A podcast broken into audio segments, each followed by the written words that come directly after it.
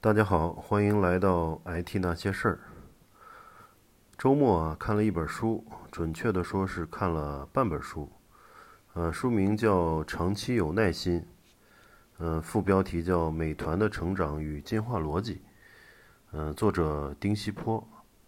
呃，他曾经在美团早期加入，并在美团工作了近十年，可以说是亲自见证了美团的成长。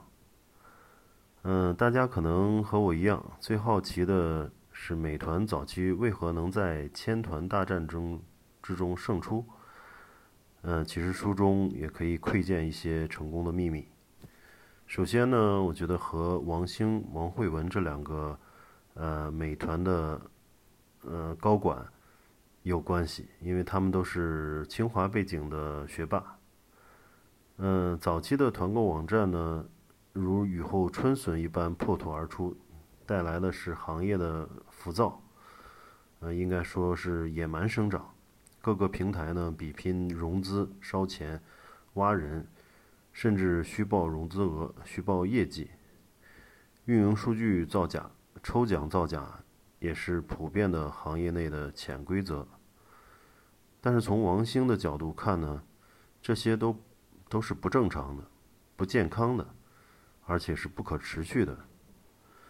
应该说，他保持住了一个名校理科生的理性和理智。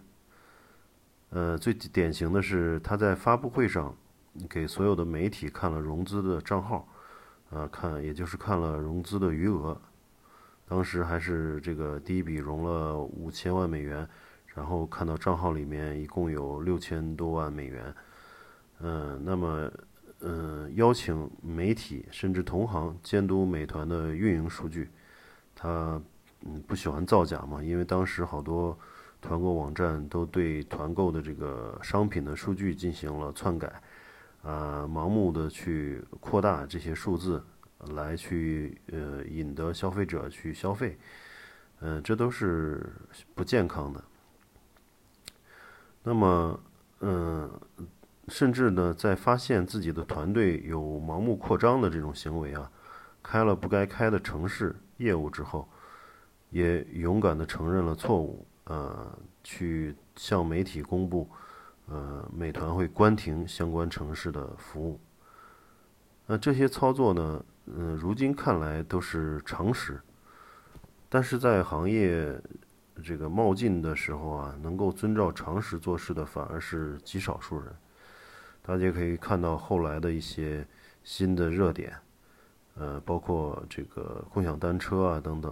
当时在融资特别厉害的时候，呃，很少有创始人能够保持头脑冷静啊，呃，都是出现在出现很多这种烧钱呀，然后盲目扩张啊，最后导致这个这个大厦轰然倒塌，就类似小黄车的这种情景情形。那么，确实有些时候需要去做呃大量的这种广告投放也好，呃，这个大量的这个员工扩张也好，都是为了去在短时间内抢占市场嘛。但是在抢占市场的这个过程中，能保持一个理相对的理性啊，怎么样去把握好它的度，而不使呃不至于这个在扩张的同时。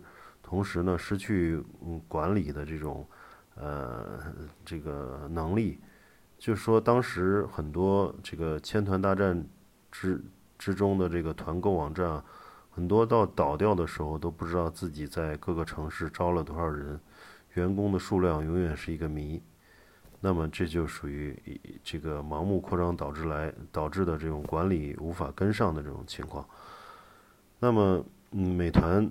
在早期也经历过这种情况，但是他很快的就冷静了下来，然后对每个城市、每个行业的数据进行了详细而周密的分析，然后定下了每一个城市、每个行业的目标，而且又由于挖来了这个线下呃大将甘家伟，他是从呃阿里过来的，呃他的这种线下团队管理的这种呃能力或者说方法论，应该说是在。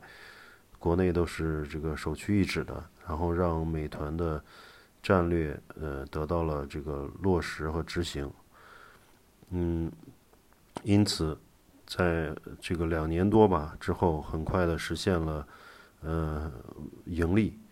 那么，它的主要对手，比如拉手啊，还有一些这个窝窝团，嗯，都还在烧钱和这个盲目扩张的这个阶段啊，一直都是亏损。